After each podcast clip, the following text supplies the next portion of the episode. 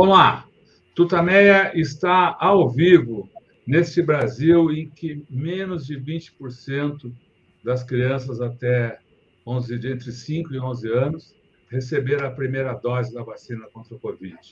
Estamos nós aqui nos nossos estúdios quarentênicos, Eleonora. Rodolfo. E do outro lado da tela conversa conosco hoje o doutor Ubiratã, Ubira, você já o conhece, seus trabalhos, sua dedicação à saúde e também aqui do Tutamenho, que ele já teve várias vezes. Mas já já a Eleonora uh, fala mais um pouco do trabalho do Bira, começamos essa entrevista. Antes eu queria convidar o doutor Biratã, a Eleonora e todos vocês que já começam a entrar para a entrevista dessa noite, para que a gente se una numa grande corrente de solidariedade. Mandemos um abraço fraterno aos familiares, parentes, amigos, conhecidos das vítimas da Covid no Brasil. Um número que todos nós sabemos poderia ser muito menor se eh, Bolsonaro tivesse minimamente obedecido às orientações da Organização Mundial da Saúde, das instituições médicas e científicas brasileiras. Não o fez, em vez disso, se somou ao vírus, foi um propagador da doença, né? foi contra, foi, promoveu aglomerações, foi contra o uso de máscara, atrasou o início das, da vacinação. Agora, na questão da vacinação infantil, volta a cometer crimes contra as crianças brasileiras, provocando atraso e confusão na, na vacinação das nossas crianças. O resultado são esses números pavorosos que a cada dia o Conselho Nacional de Secretários de Saúde nos, nos apresenta, para que a gente tenha uma pequena ideia, pálida ideia do que é a pandemia no Brasil. Os números mais recentes foram divulgados há poucos minutos e dão conta de que uh, tivemos, nas últimas 24 horas, 428 mortes na, por causa da Covid. É um número menor do que o, que ocorreu uh, nos, nos últimos dias da semana passada, mas para que a gente tenha uma ideia de proporção, neste momento é o segundo maior do mundo em novas mortes, mortes no dia. No total, são 632.621 vidas perdidas por causa da política de Bolsonaro na pandemia. 26 milhões 599 mil 593 casos. É uma tragédia, é dor, é sofrimento, mas também é um crime contra o Brasil e os brasileiros. Eleonora.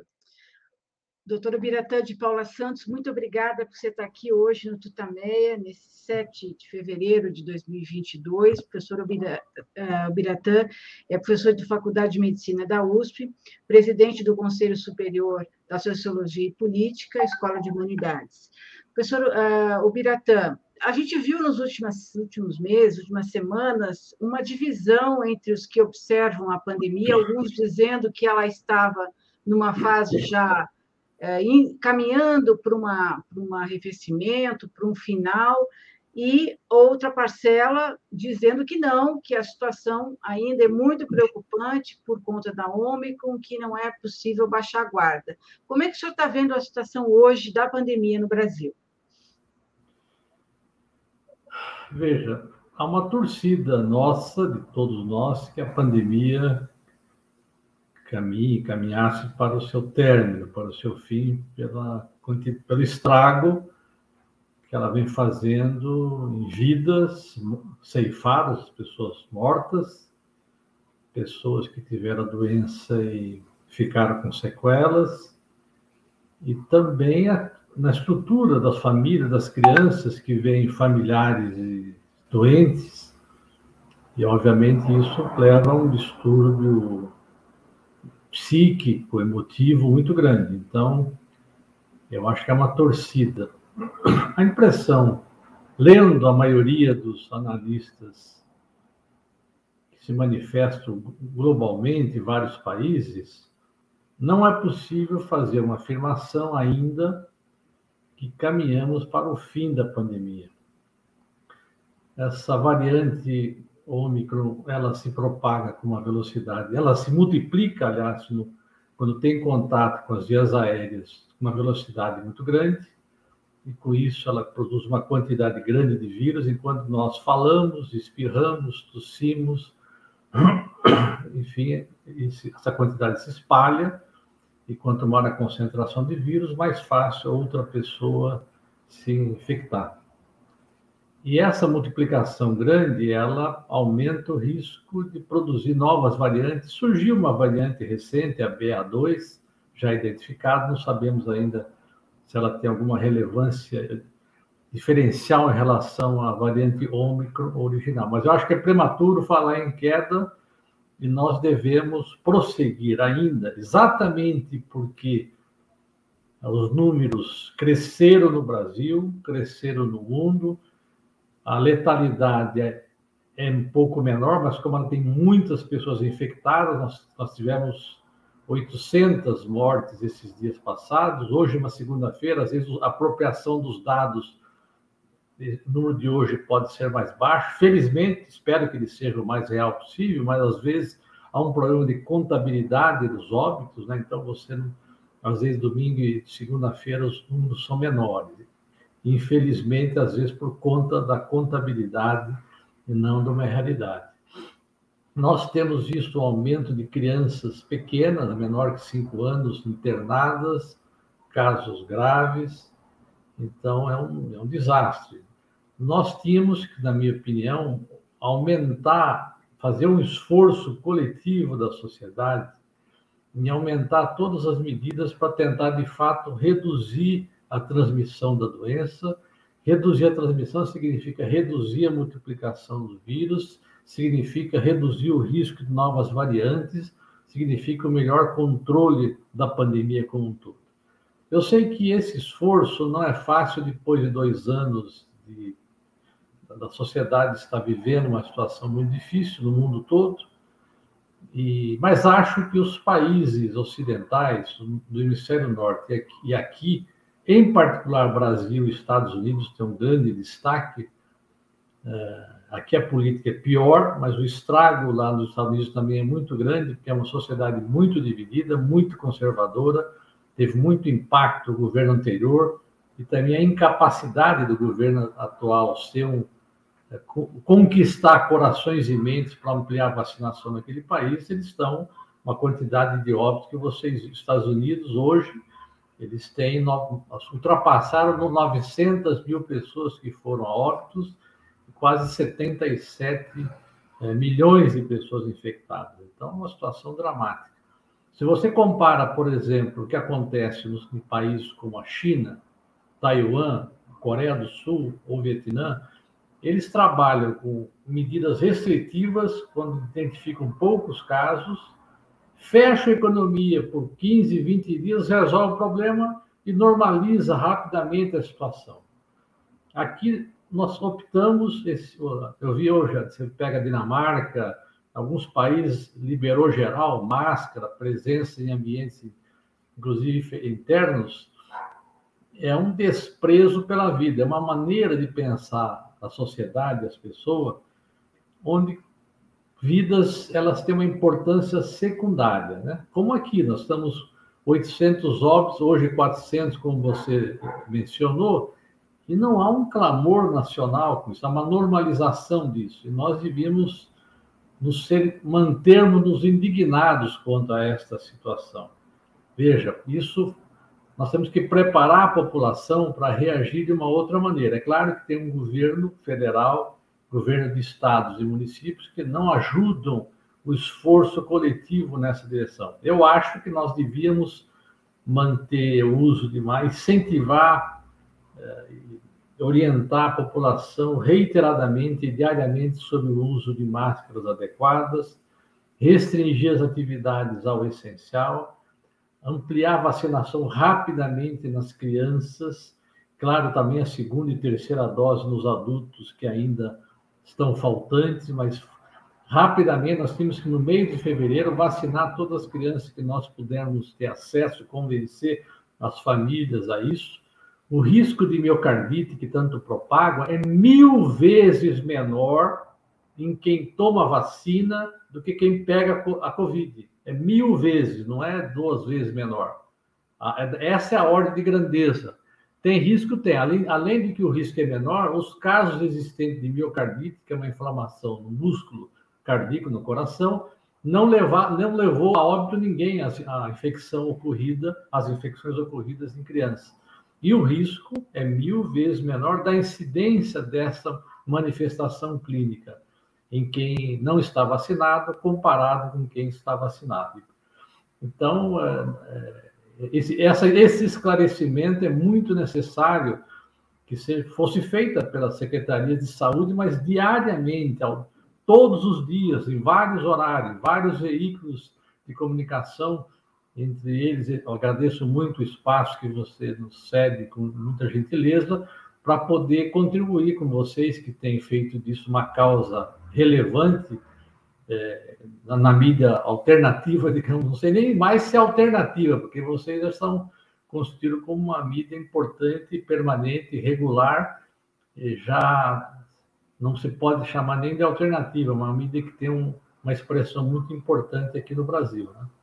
Então, acho que, eh, veja, quando nós estamos controlando uma variante, no caso da Ômicron, digamos que nós estamos caminhando em um mês para muita gente vacinada, outras tantas se infectando, e a gente começa a controlar.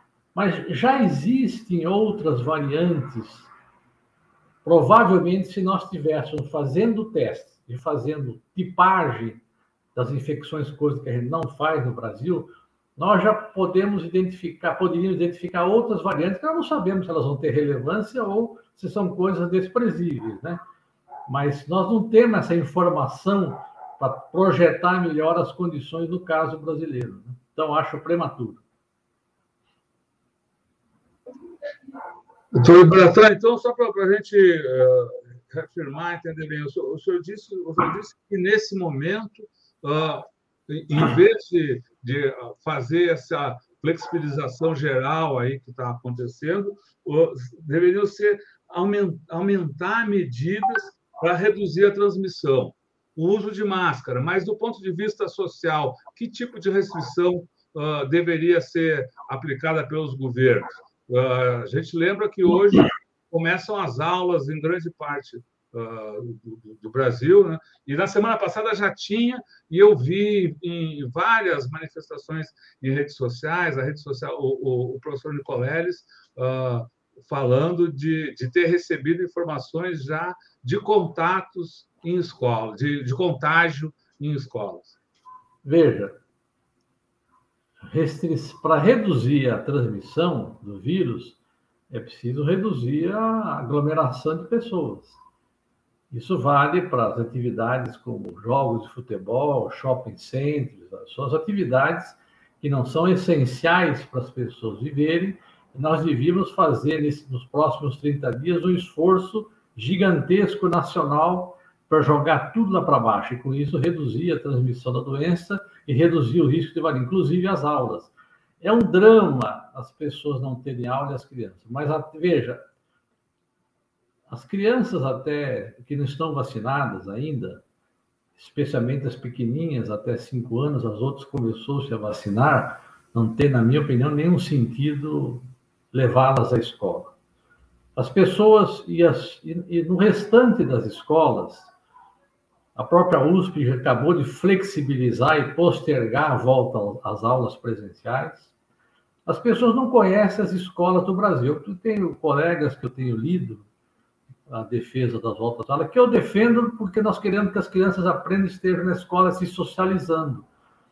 Mas veja, eu, há dois anos atrás, recente, pouco antes do início da pandemia, estive, visitei várias escolas por um trabalho de poluição que participei na cidade de Rio Claro, na cidade de Santa Gertrudes, na cidade de Água de São, de São Pedro, uh, enfim, na cidade de Jaú.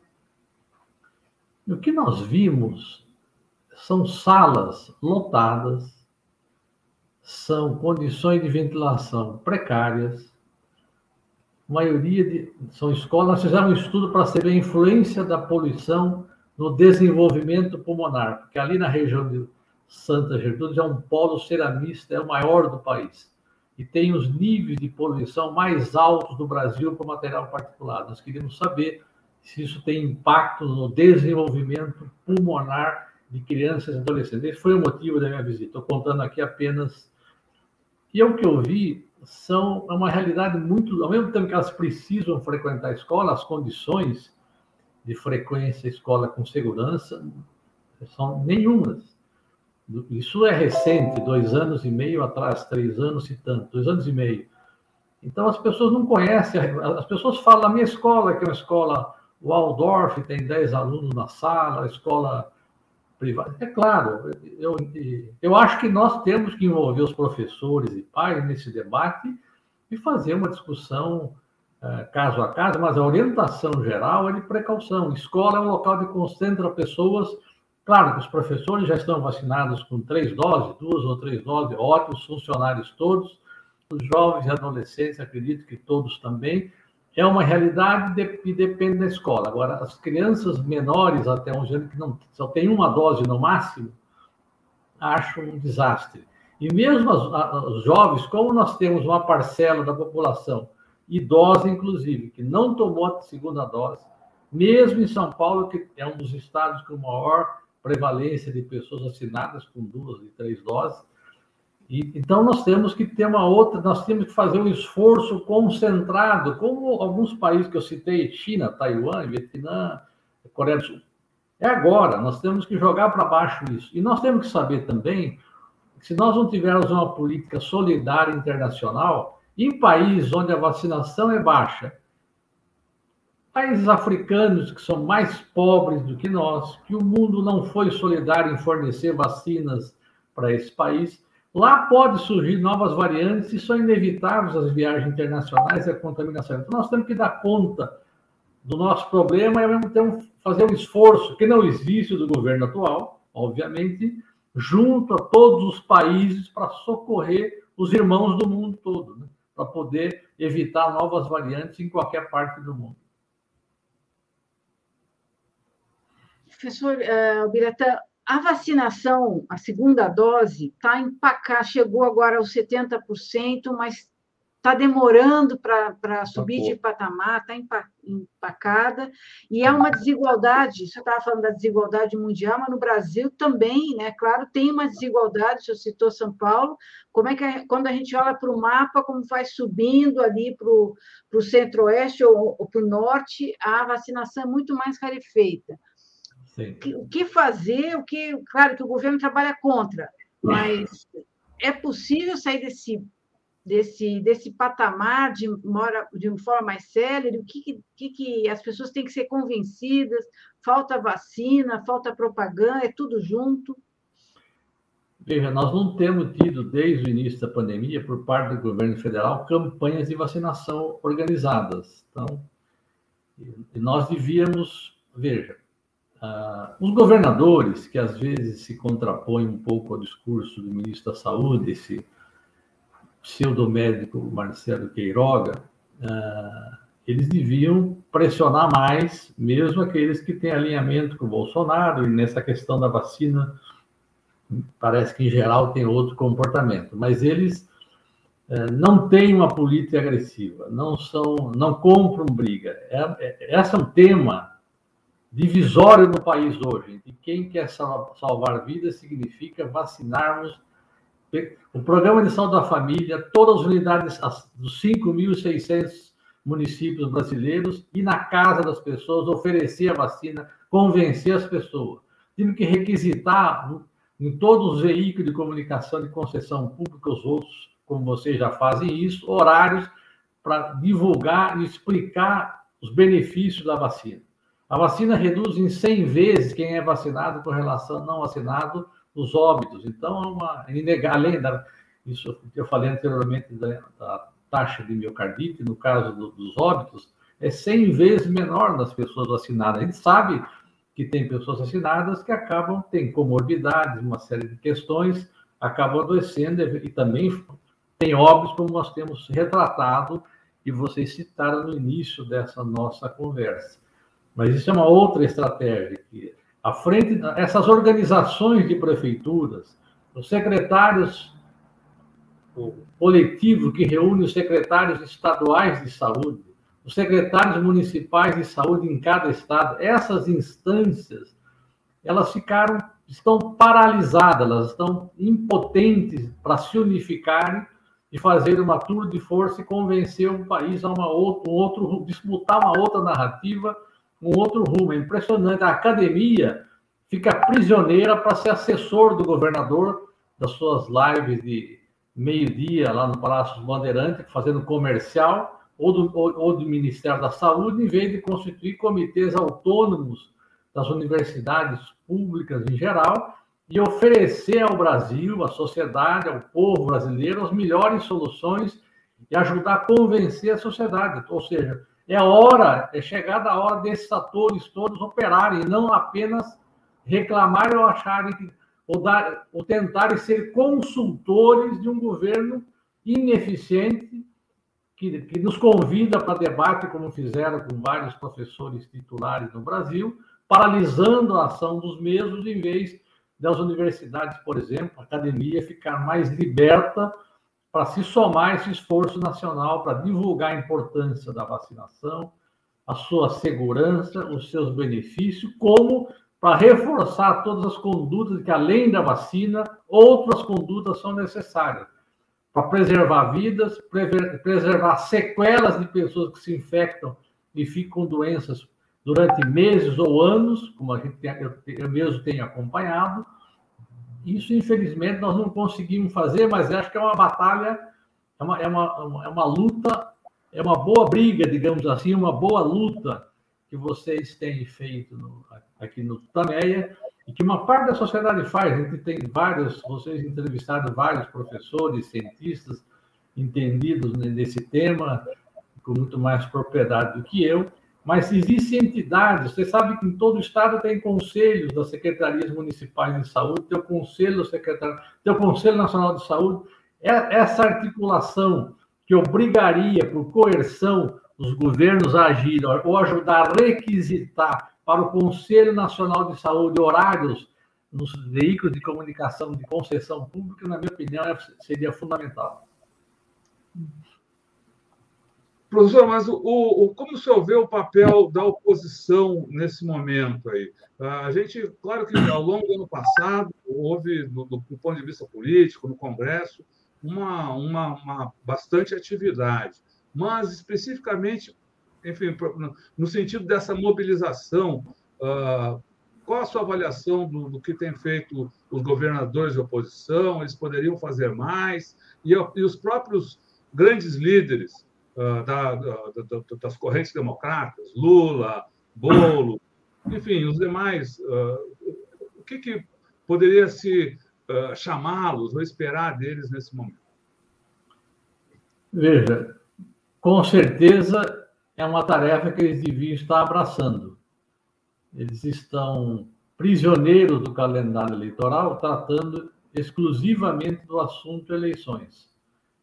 E acho que não veem que o assunto eleições também é resolvido de maneira melhor se eles se envolverem, os que são a favor dessa nossa sugestão, sugestão de todos nós, né, de vocês, e que aqui também acompanho, junto com centenas e milhares de pessoas que trabalham no campo da saúde ou interessados por esse assunto. Certamente eles teriam importância. Da mesma maneira que eu falei dos conselhos, governadores de oposição ou não de oposição, mas que têm sensibilidade para essa questão, os partidos do campo democrático, especialmente os partidos progressistas, que têm reafirmado, pelo menos no discurso, a importância da vacinação e da preservação de vidas, estão parados, estão paralisados, falam muito pouco, a não ser em pequenas conversas, não tem mais pressão das principais lideranças, das suas principais direções nacionais, dos seus diretórios, se manifestando diariamente, ajudando a construir essa solução para o país. Isso é uma falta grave, na minha opinião. porque, pelo, pelo que a gente está vendo, não há uma resistência da população à vacinação como há em outros lugares. Quer dizer, a população falta, ao que parece, informação, mobilização para levar a vacina, mas não há resistência. Em outros países, a gente está vendo agora no Canadá, é, movimento de caminhoneiros contra o passaporte vacinal. A gente viu na Europa até partidos de esquerda se colocarem contra a obrigatoriedade do passaporte vacinal. É, o que falta é, é, essa mobilização. A população brasileira é mais, é, digamos, aberta, é mais, é, ela, ela não resiste à, à vacinação. Nós temos uma tradição de vacinação maior do que muitos dos países no mundo todo e as pesquisas mostram que tem uma boa adesão, mas tem uma parte que tem que precisa ser esclarecida, tem uma parte que é contra, nós não sabemos contra radicalmente contra. A impressão que temos pelas pesquisas é que isso é pequeno, mas tem uma parte, 10, 10 15%, que tem dúvidas sobre segurança. E isso se faz com convencimento, não é brigar com elas, não é xingá-las, é esclarecer a, esclarecer a exaustão. Por isso que eu chamo Fórum de Secretário de Saúde em cada estado, nos 27, seis estados e no Distrito Federal, é o Conselho Nacional de Saúde, são os lideranças das centrais sindicais, dos partidos, dos movimentos.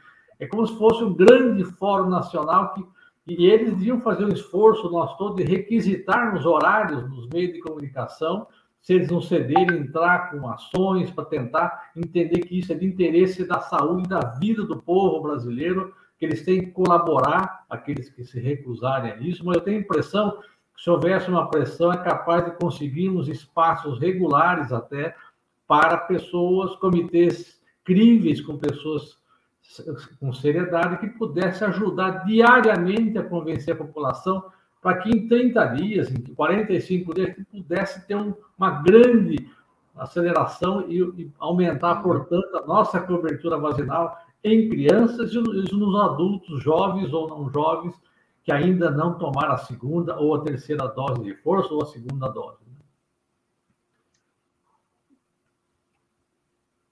Eu, eu mexi aqui no. Uh, Voltando à questão das crianças, a gente tem o, o, o dado que eu citei logo no, na abertura do programa, eu queria trazer aqui um, uma manchete do, uh, do G1 para a gente debater, como se eu pudesse comentar. Né? Uh, menos de 20% das crianças de 5 a 11 anos no Brasil uh, se vacinaram contra a Covid.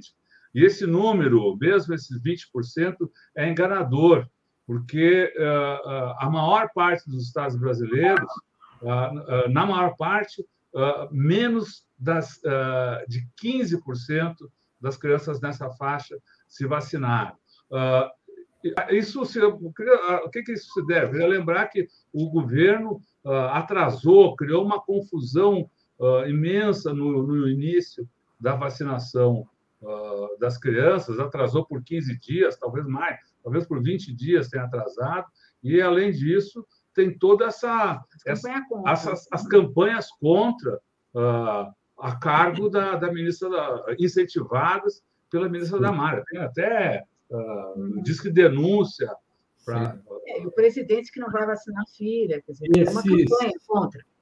A posição do Ministério da Saúde do governo federal é criminosa e ela teve mais alcance nas, nessa, nas crianças, porque, veja, os pais querem proteger seus filhos. Aí tem autoridade, mais do que uma, presidente, ministra da Saúde, ministra da Atenção, da ministra Damares, fazendo, colocando em dúvida, questionando e afirmando todos eles que não vacinarão seus familiares, aumenta a confusão na parcela da população que não é que ela é bolsonarista ou negacionista.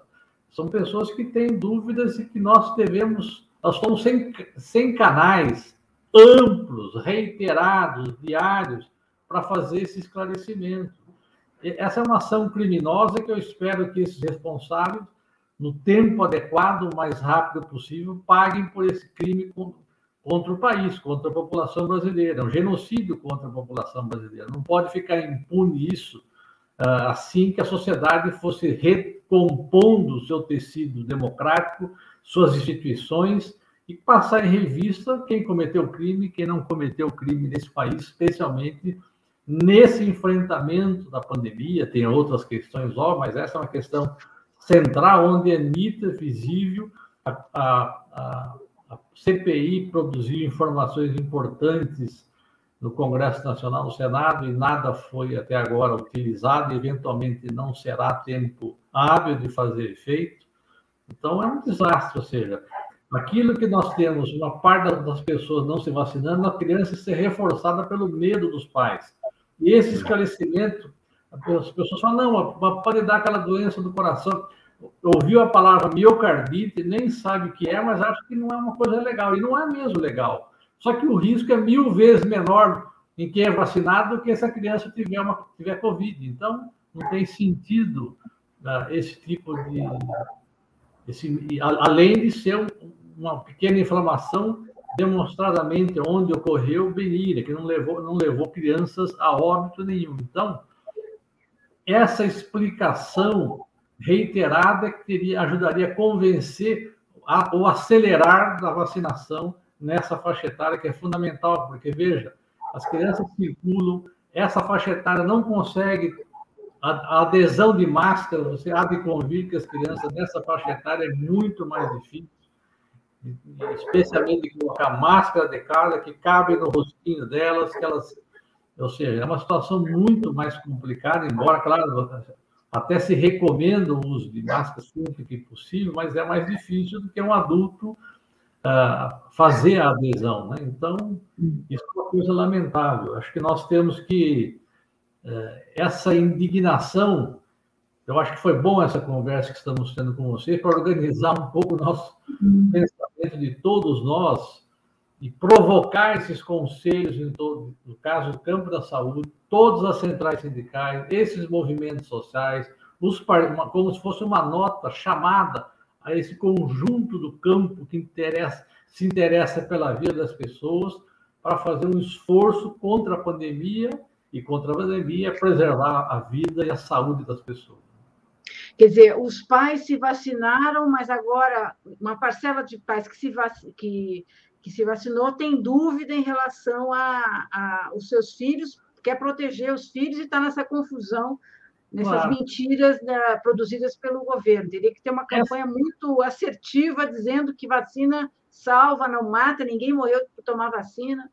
Essa conversa tem raiz, ou seja, deve ter lido sobre isso lá atrás com relação ao autismo provocado por vacina.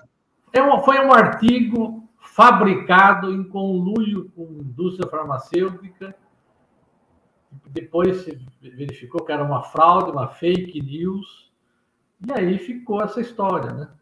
E também há de convir que tem, é, por um lado, existe interesse de parte da indústria farmacêutica em manter esse quadro de flutuação de pandemia. Eles ficam investindo em, em vários antivirais, etc., que custam 8, 10, 15 mil reais para dar no início do sintoma. Você pega o caso da Omicron, são 200 mil casos por dia, dos 200 mil, quando a pessoa faz o teste, hoje em dia só faz teste em quem tem sintoma, né? E você sabe que é difícil conseguir teste.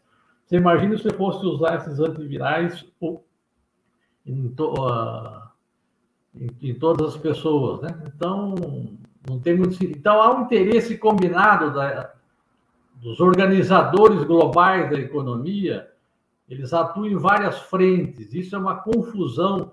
Por exemplo, o Remdesivir, que é um antiviral, foi aquele administrado do Trump, não serve para nada. Só que houve uma grande encomenda e incentivo de uso global, medicamento caro que não serve para nada, como o Tamiflu, quando foi lançado na época, lá atrás, também se verificou depois que todos os estudos, quando foram possíveis de serem acessados, os dados abertos, colhidos durante o estudo, se verificou que ele não tinha o efeito relatado pelo fabricante. E aí foi o seu uso, hoje é marginal no mundo todo. Entendeu? Naquela epidemia de gripe passada. Né? Então, uh, os interesses que permeiam a economia são muito fortes. E, evidentemente, me parece que a estratégia, se você pegar, vamos pegar o caso do dia 5 de fevereiro, o Brasil teve 158 mil pessoas registradas como infectadas. A China, 43. E a China, zero óbito. Estou pegando um dia, mas pode pegar, você pode pegar qualquer uh, média móvel da semana, ou seja, ou pegar Taiwan, ou pegar Coreia do Sul, que tem mais casos e muito menos óbito. Então, ou seja, há uma, há uma ou mesmo o Japão, há uma maneira diferente de operar entre as sociedades no globo. Tem países que, para enfrentar, manter a sua própria economia, fala, bom, para isso eu preciso manter as pessoas sadias, sem ter óbitos, sem ter um pânico na população, a insegurança das famílias, a desestruturação das famílias mentalmente pela perda do emprego, pela perda por pessoas doentes ou por pessoas que morreram. Isso faz parte de cuidar das pessoas. Isso faz parte da democracia no meu conceito. É você ter outra maneira de operar a sociedade. Essa aqui nossa, especialmente no Brasil, Estados Unidos, alguns países europeus, alguns países europeus no começo, da pandemia, olha a mortandade no, nos chamados asilos, que tem outro nome, nos diversos países europeus. Aquilo foi abandonado.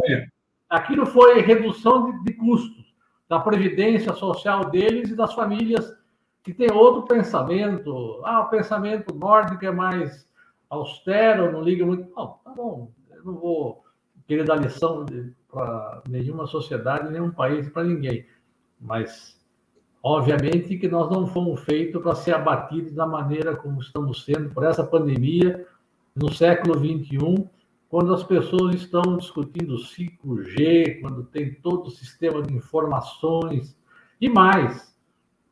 O aprendizado que nós estamos tendo agora, nós estamos em dois anos e dois meses da dos, dos primeiras notificações na China, em dezembro de 2019, e depois dois anos estão patinando, ou seja, olha o número de casos que tem nos Estados Unidos e Europa atualmente e aqui no Brasil, ou seja, não, não aprendemos direito a, a controlar isso. Significa que não vamos nos preparar para novas eventuais situações de pandemias virais pela agressão que produzimos no ambiente, no mundo todo, para enfrentar, porque não, dois anos e meio depois a gente não consegue resolver, ter uma estratégia melhorada de controlar. A nossa estratégia não está melhor do que o ano passado. A estratégia agora é meio liberou geral, vocês estão vendo isso. Então, temos mais crianças infectadas. É claro que é pela vacinação maior, etc., o impacto proporcionalmente é menor, mas tem muita gente doente, muita gente com sintomas. Não sabemos qual, qual, qual, quanto vai ser o impacto da Covid chamada prolongada e também o impacto nessas crianças que têm Covid, quais são as condições delas, da, da evolução futura delas, né? Isso são incerteza, porque agora o número é maior do que anteriormente.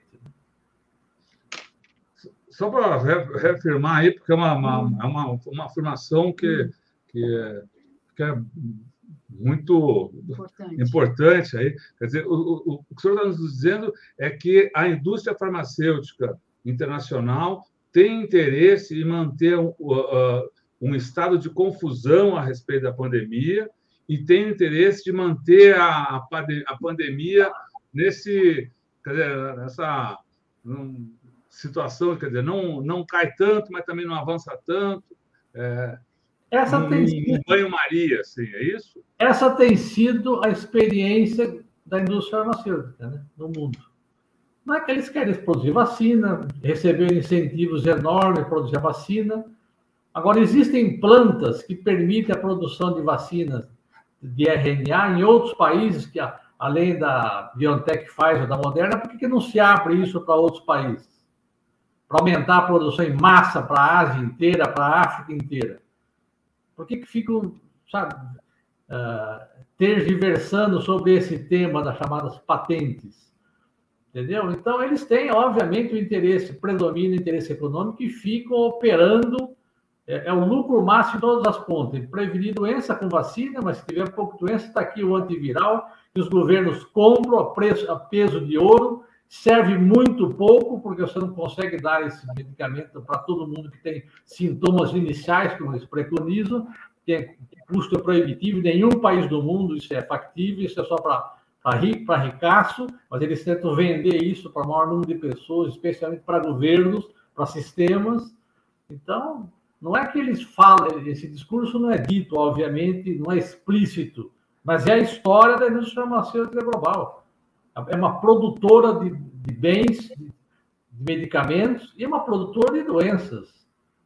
Pela, pelos efeitos colaterais que produzem muitos dos medicamentos.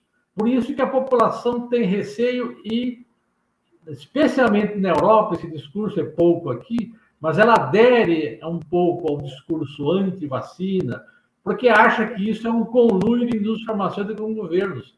Isso existiu na história da indústria farmacêutica.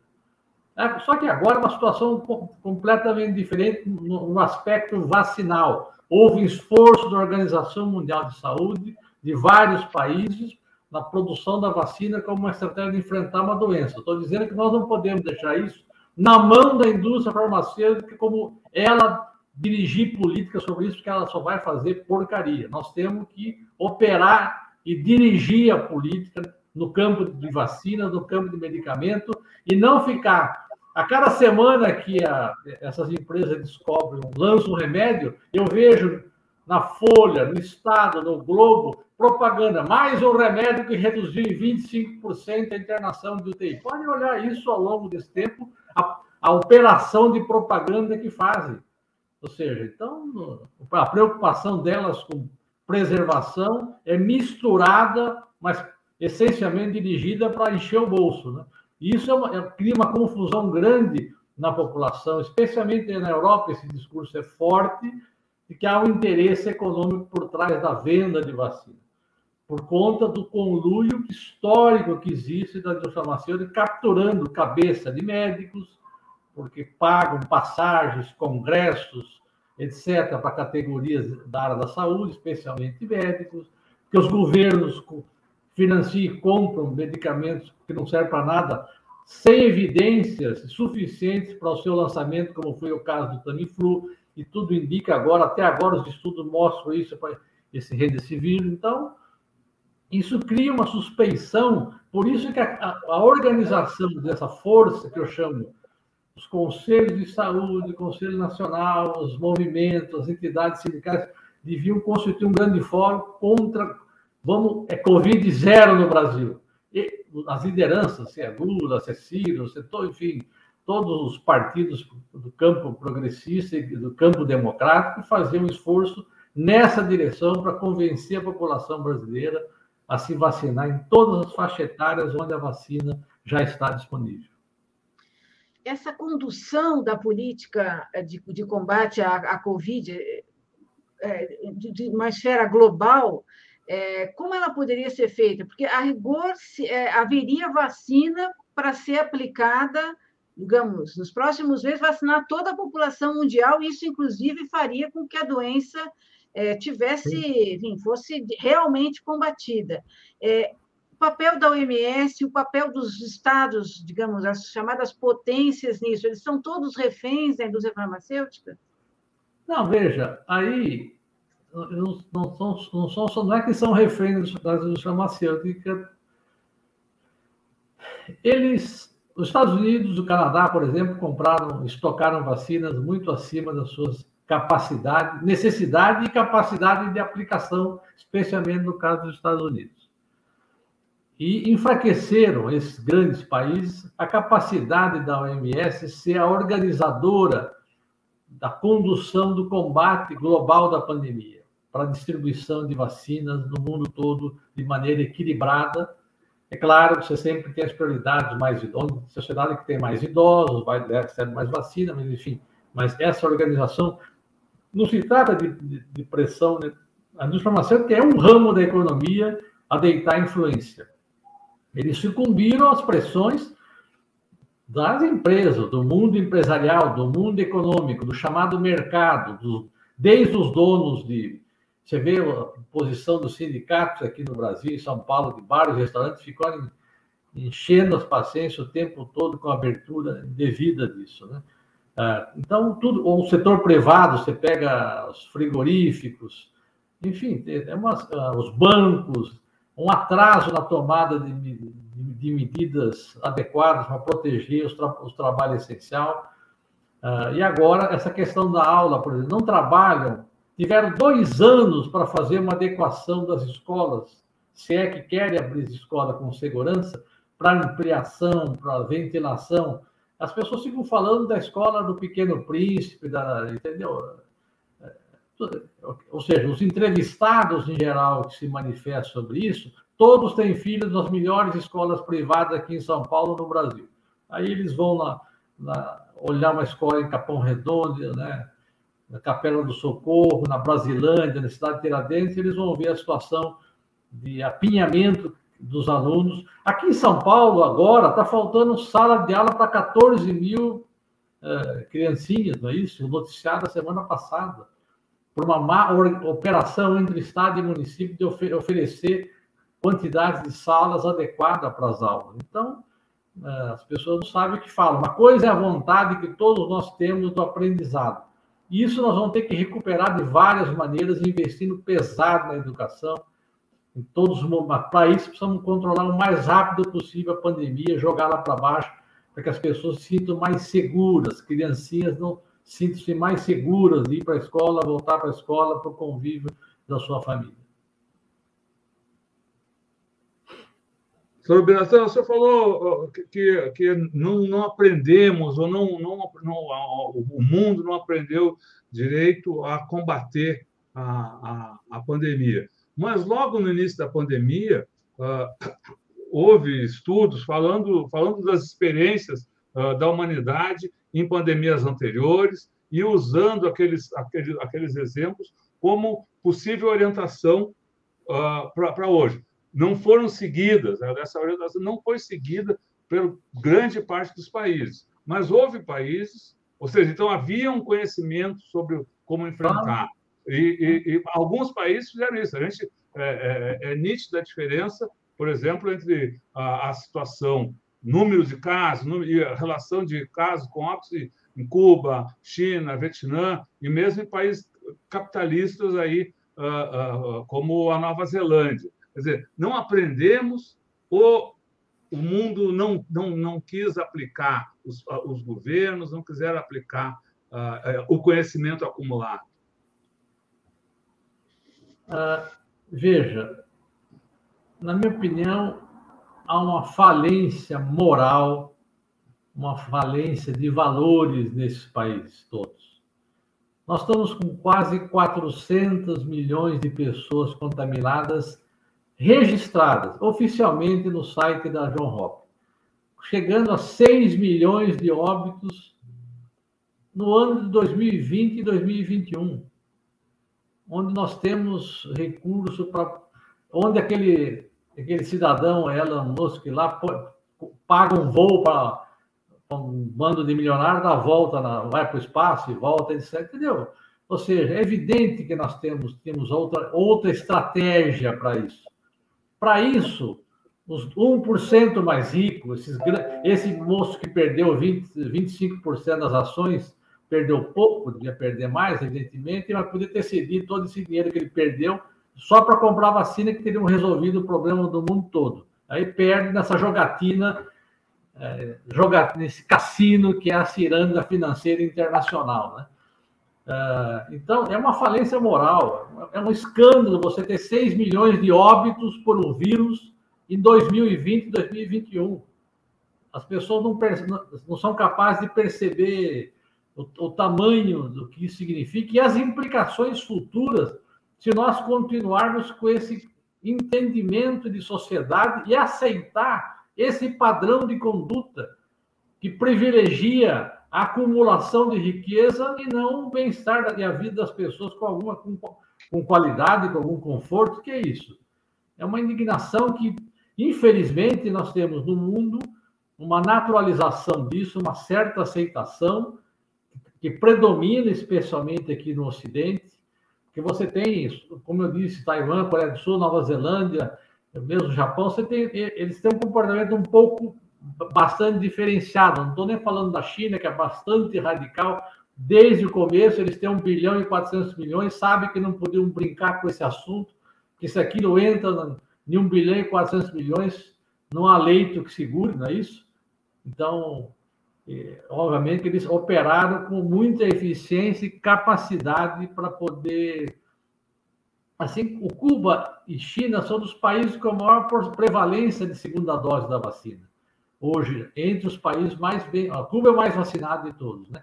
E conseguiram fazer a própria vacina. Tiveram problema quando tentaram abrir o turismo para sair do sufoco comercial no ano passado, depois tiveram que correr atrás do prejuízo e, felizmente, conseguiram reduzir as infecções, os óbitos a, e vacinar toda a sua população, que é está garantindo a proteção naquele pequeno país, né? Então, eu, eu, eu, eu acho uma falência moral, não tem outra. Moral no sentido não moralista, como ser humano, como homens, como humanidade, que nós temos nossa expectativa e que as coisas caminhem para frente, melhorem, tenham perspectiva. Que perspectiva eu dou para os jovens, para a sociedade que está matando 6 milhões de pessoas de uma doença em dois anos? Ou seja, como é que é isso? Qual é a animação? O que anima as pessoas a trabalharem, a viverem, a não ser, a não ser o, o imediatismo? Eu quero ter as coisas rápidas e já, porque eu não sei o que vai acontecer depois. Não tem previdência, não tem emprego com bom salário, não tem saúde garantida e tem, de vez em quando, essas catástrofes ambientais ou, ou como essa infecciosa, doença infecciosa. Nós estávamos na época das chamadas doenças crônico-degenerativas, de repente temos pandemias de vários vírus, nós estamos falando do, da Covid, mas febre amarela, dengue, chikungunya, enfim, algum recrudescimento de sarampo aqui ou ali. Então, é uma situação muito grave. E, e não, é claro, nós não temos soluções imediatas para tudo, a não ser manifestar indignação e construir esforços para que as pessoas se abracem, quando puder abraçar, por enquanto, abraços virtuais, né? mas no sentido de ter, termos calor suficiente para mudar o rumo das coisas. Você falou de implicações futuras desse comportamento nocivo. Que tipo de implicações? Não, veja, é, nós estamos despreparando a sociedade para a vivência coletiva, né? Ou seja, essa nós estamos apostando nas, nas, nas medidas individuais, nas soluções individuais, cada um buscando a sua alternativa, uh, estimulando uma certa apatia uh, com relação ao futuro, uh, ou seja, não as pessoas deixam de serem lutadoras por transformações por um novo mundo, por um mundo melhor. Ou seja, nós estamos reforçando os aspectos individuais, os mais mesquinhos que todos nós temos, todos nós que eu digo como, como pessoas, como humanidade, temos o nosso lado individual que tem que ser respeitado, mas nós, nós reforçamos isso, esses movimentos que falam em defesa da liberdade de não se vacinar, da liberdade de não usar máscara, da, liber, entendeu? da liberdade de entrar no local cheio de gente sem máscara, sem ser vacinado e achar que tudo bem, sem saber que, que ele pode até ter esse pensamento, mas que isso ele não consegue entender que isso faz mal para outras pessoas. Quando a pessoa não consegue entender que ele infectado possa, no ambiente, contaminar outras pessoas e fazer mal a ela, esse é o fim do poço. Ou seja, é a, é a menor é a eliminação da compreensão humana, das relações humanas entre as pessoas, das relações normais, sadias, desejáveis, esperadas, independente de qualquer religião, que se você for fazer a leitura religiosa disso tudo, eh, eles estão contra, mesmo os, os apegados às diversas, mais diversas religiões, estão contrariando a própria crença que eles afirmam ter, né? Então é uma situação é, muito preocupante e, obviamente, quem sofre mais com isso são as camadas mais pobres, porque a pandemia, vocês viram, ela reforçou a concentração de renda. Pelo desemprego, pela redução de salários, né, pela perda de pessoas na família que eram parte do sustento das famílias, especialmente mais pobres. Tá certo? Então, ela, nos, nos Estados Unidos, o que nós estamos vendo é uma situação um pouco diferente, que há uma, muita gente se recusando a trabalhar por baixos salários, é um movimento sadio, na minha opinião, dos trabalhadores daquele país, buscando recompor uma perda salarial que vem acontecendo naquele país nos últimos 50 anos, notadamente a partir do governo Reagan, né? Sempre foi um país com desigualdade, mas era um país. Isso se acentuou nos últimos 50 anos, como todos os estudos econômicos mostram.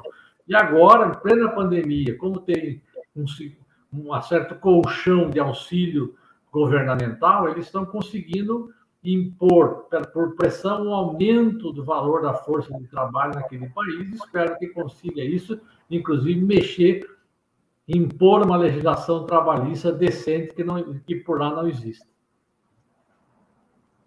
Ficando então no terreno internacional, a gente viu uh, ao longo da pandemia muitos países que uh, tinham, e de certa maneira têm ainda, uma orientação neoliberal de fundo para suas economias, passarem a adotar uh, medidas de intervenção do Estado uh, na economia para, enfim, para uh, combater a pandemia, mas tomando, por, tomando medidas que, em tese, ou até não, que vão contra, que iam contra a sua filosofia. É, é um, esse buraco no, no, nessa filosofia neoliberal uh, pode crescer, pode se desenvolver. A gente viu uh, Estados Unidos agora fazer um, um é quase um, um, um, estado intervencionista ali, mas ao mesmo tempo a, a filosofia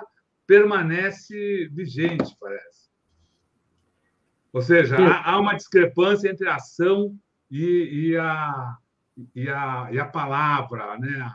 A propaganda.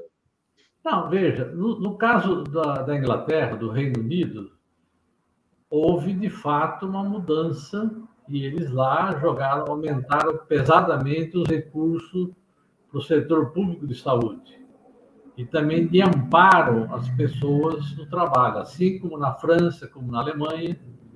Então, esse país ele já que tinham, que não destruíram completamente a legislação de proteção social, como o Brasil fez e está fazendo progressivamente, eles conseguiram é, ter uma política de intervenção do Estado para manter empresas funcionantes, manter empregos, ou seja, sem desemprego de ninguém durante a pandemia.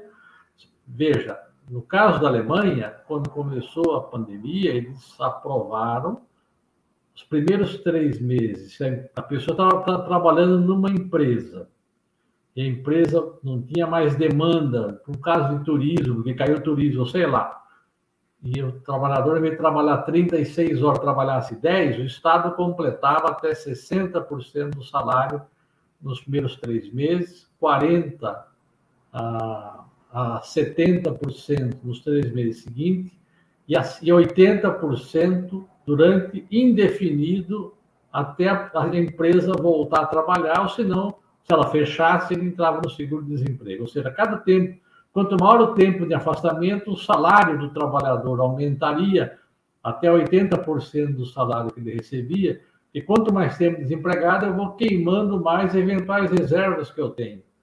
E isso está vigindo agora, dois anos da pandemia.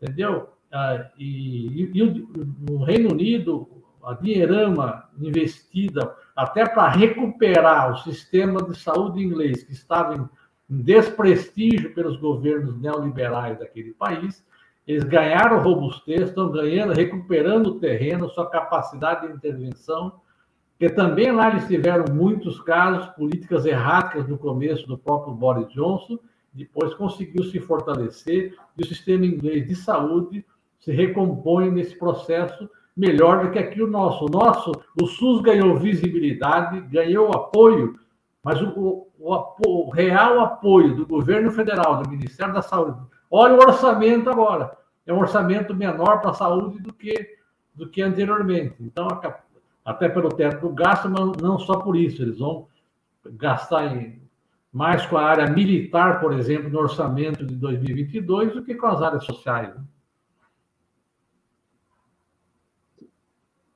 Ah, não, além do corte do orçamento, tem sempre essas tentativas de é, criar planos de saúde, de minar o SUS, de fazer negócios lá dentro. Tem uma, uma cotidiana ação para desmontar, desmobilizar, desfinanciar o SUS. O que, que seria prioridade? Quer dizer, esse governo vai tentar fazer destruir o máximo até o final. O que, que seria prioridade num governo diferente, progressista, no ano que vem, no, nessa área da saúde? Bom, primeiro nós temos que aumentar os recursos gerais do SUS, do SUS para poder ter na atenção primária toda a população brasileira atendida nos próximos quatro anos. 100%. Ah, mas 100% não precisa, porque os ricos, tá bom, 90%. O que é atenção primária de qualidade que as pessoas sabem que tem consulta, rápida quando preciso, ações de prevenção, tá certo? Em todos, todas, desde a vacinação, desde o pré-natal, na, na gestante, desde o controle das doenças crônicas, desde o controle das doenças, identificação e monitoramento de eventuais doenças infecciosas, isso tudo é feito na atenção primária, e ela ser a grande operadora, articuladora dos, novos, dos níveis mais complexos de saúde, ou seja, eu atendo uma pessoa, trato lá aquilo que eu não consigo resolver, porque tem uma hipertensão de difícil controle, uma asma de difícil controle, eu tenho um quadro de arritmia que não se precisa fazer um diagnóstico, aí tem que passar para outro nível. A atenção primária é que opera, organiza o sistema, isso tem que ser universalmente público e universal. Hoje nós estamos com 60% da população atendida dessa maneira e com precariedade por falta de médico, porque não tem uma política nacional de recursos humanos que organize de cima em todos os municípios brasileiros uma mesma maneira do setor médico operar. E além dos serviços médicos, nós temos que dar um outro papel para as pessoas da equipe de saúde as enfermeiras, os técnicos de enfermagem, os fisioterapeutas, podem ser partícipes de muito mais ações para atender a população que fazem hoje. Fica uma degladiação em torno de defesa de ato médico, dessas bobajadas. Ainda bem que o Leonardo da Vinci não foi médico, enfermeiro vivendo nesse século, ele não inventava nada, porque ele não ia poder fazer nada, porque o ato dele ia ferir o arquiteto, o outro ato dele ia ferir o físico, o outro ia ferir os interesses do engenheiro, né? Ou seja, é uma impressionante essa a, a ponto que chegamos, né? Isso é uma outra coisa. Nós precisamos parar de gastar, dar isenções de gastar dinheiro e estimular o setor privado. Esse, esses planos baratos todos não servem para nada, a não ser são produtores de mau, mau serviço, mau, mau, má doença, e o, e o setor privado em geral, os grandes grupos, tem isenções que precisam parar com isso. Isso é uma sangria do, do dinheiro público que tem que ir para o SUS e não para eles. Eles que mantêm com as suas próprias pernas, sem nenhum incentivo, zero de incentivo. Nós temos que gastar dinheiro e fortalecer os grandes serviços públicos, atenção básica, especialidades e hospitalar, especialmente os ligados à universidade, mas não só, e o setor privado, que vai cuidar do 1%, do 5% de que tem renda a pagar. Nós temos que, o setor público tem que ser capaz de aliviar todos nós, classe média, que tem que gastar 2, 3, 4 mil reais com plano de saúde todo mês. O que, que, é isso?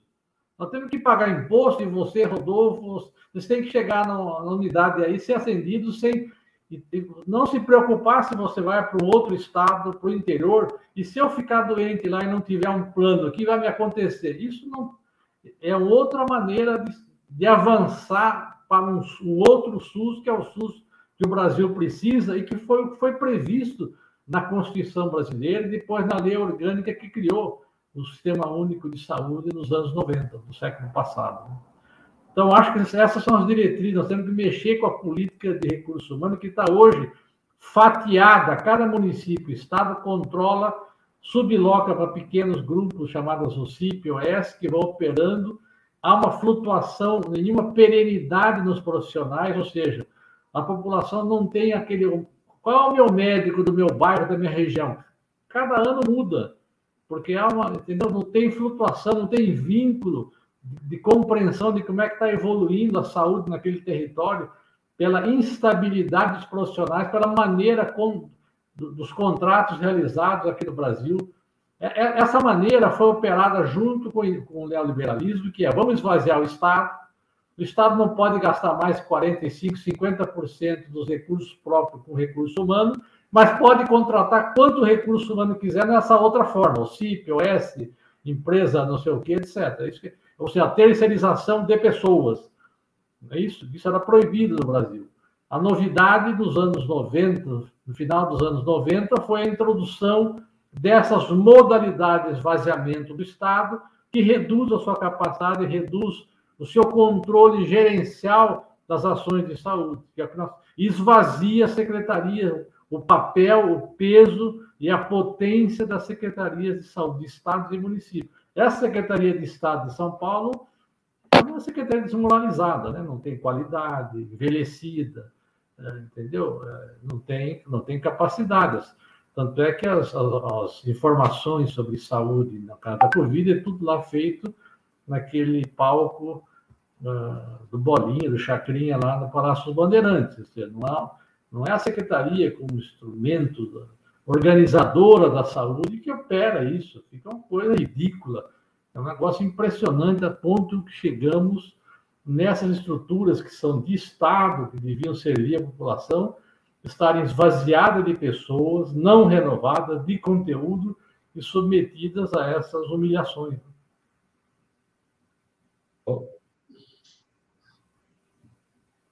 Bira, um plano desse exigiria, exige uma grande, além de visão política, estou pensando aqui nos recursos humanos, uh, exigiria uh, não só a quantidade grande de médicos, mas a redistribuição uh, geográfica deles. A gente viu nas eleições de 2018 o, o, o, uma boa parcela dos médicos uh, apoiarem o governo Bolsonaro, e ainda hoje uh, tem, tem muitos, um, uma parcela que é refratária até mesmo à ciência. Quer dizer, uh, vai ser, que, que, como é que é, como tratar essa questão dos recursos humanos nesse, nesse nível uh, profissional? Uh, é, é uma reformação política, vai ter que trazer médico cubano de volta, enfim. Veja, é, eu acho que a solução dos mais médicos é uma solução emergencial e que pode durar enquanto for necessário, mas nós temos que dar conta, nós temos capacidade de dar conta aqui dentro, progressivamente, da formação de médicos e uh, ajudá-los. Nós temos que. Existem especialistas com muita experiência e propriedade mais do que eu, e eu estou em concordância com eles muito com o que tem advogado o professor Gastão, professor de medicina social da Unicamp, e médico sanitarista com muita qualidade. Nós temos que ter uma, uma carreira nacional de saúde. Não é, nós temos a, gestão do, dos recursos humanos de saúde em cada município está, pode estar a cargo dos, das secretarias municipais mas a contratualização, ou seja, a modalidade de contratar é através, é, é, nacional, ou seja, é uma carreira nacional do Estado brasileiro. De maneira que, ao fazer isso, nós criamos, de maneira concursada, obviamente, uma estabilidade maior para essa categoria. Nós temos que dar ela condições de atualização permanente, ou seja, nós temos que dar ela vínculo, todo o território nacional, as universidades em todo públicas, em todos os estados devem estar articuladas com as secretarias de saúde dos estados e dos municípios para oferecer tratamento, telemedicina à distância, treinamento, isso como coisa regular, cotidiana. Ou seja, nós temos que ter uma outra política nacional de recursos humanos. Obviamente, temos que ter algum salário adequado, mínimo possível. Nós sabemos que é um país é, limitado de recursos, mas esses recursos que pagos atualmente são muito insuficientes. Isso vai ter que ser resolvido, obviamente. Mas essa carreira, uma porque nós não podemos deixar cada município pago quanto quer, como quer, através do que quer. Isso cria uma rotatividade, uma instabilidade. Por exemplo, aqui em São Paulo, às vezes o médico está trabalhando numa, na Zona Sul, aí a, a entidade OS da Zona Leste oferece assim, 30% a mais, ele vai para lá, abandona aqui, fica três, quatro meses sem médico aquela unidade. Então, essa, essa estruturação nacional é fundamental. Essa é uma primeira, é uma primeira maneira. Nós, nós não vamos ganhar os médicos, as consciências de uma hora para outra. Isso é um trabalho de longo prazo. Nós não vamos organizar um sistema de saúde nem contra os médicos, nem sem os médicos, mas não significa que devemos nos adequar ao padrão que eles, uma parte deles exigem ou pensam hoje. Porque, veja, eles têm maus exemplos. Uma grande parte de pessoas influentes trabalham em universidades, trabalham mais tempo nesses grandes grupos privados. Então, isso é um estímulo para o estudante de medicina, para os médicos recém-formados. Aquilo é uma. Eles olham aquilo como uma coisa a ser perseguida, seguida, copiada.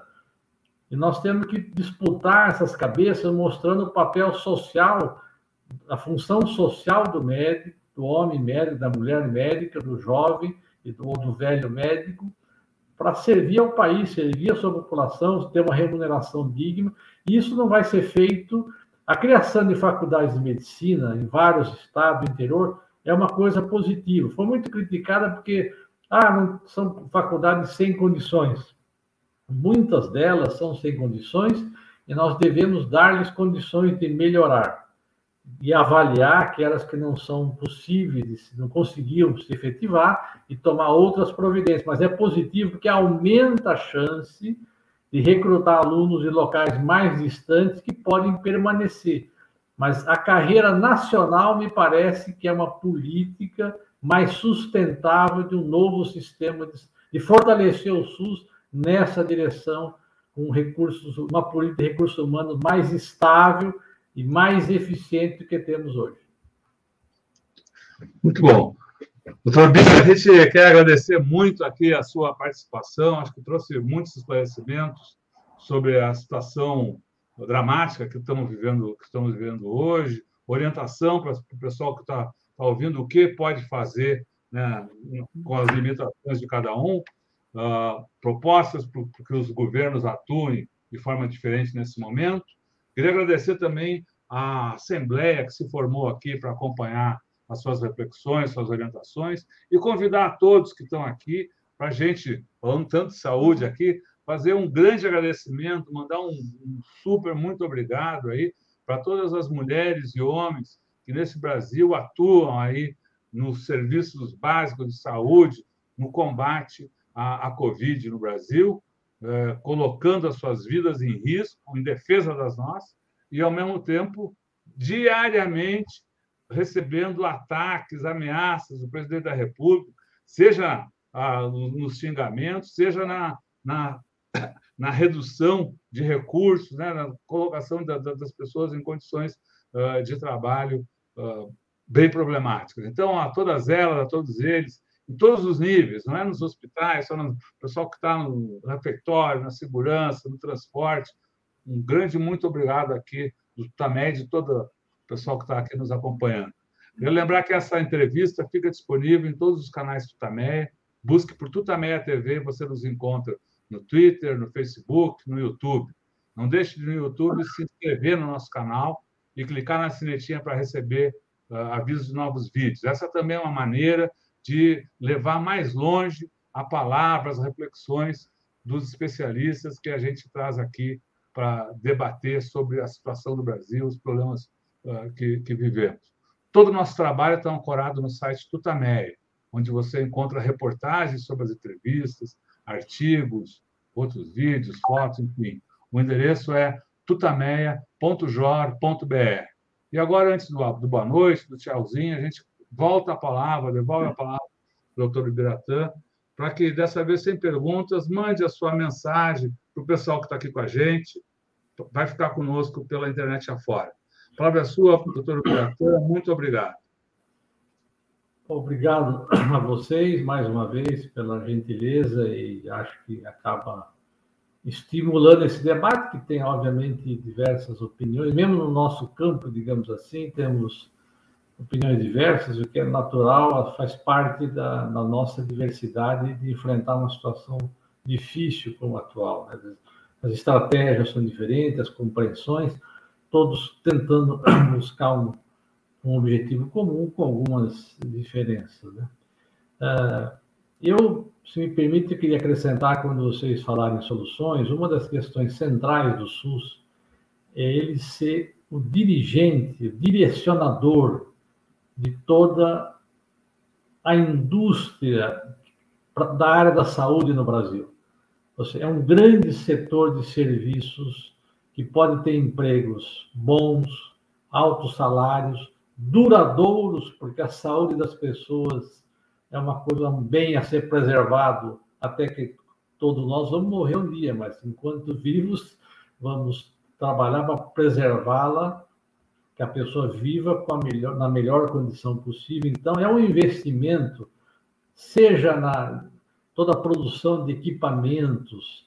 Hoje importamos catéteres, importamos até chegamos a importar até luva, né, máscara, então, nós temos uma capacidade, todos os instrumentais cirúrgicos, de endo, produtos endoscópicos cirúrgicos, são todos, a grande maioria importados, toda a produção, a, a orientação para a produção de medicamentos, ou seja, a determinação de um sistema. O medo do setor privado é que o SUS, que passa a atender, já atende milhões, quer atender melhor e mais, é que ele ocupa esse espaço e dirija todo esse, esse sistema que serve à saúde de uma maneira que sirva ao interesse público e, portanto, controle a apetite voraz privada pelos preços astronômicos que cobram para tudo.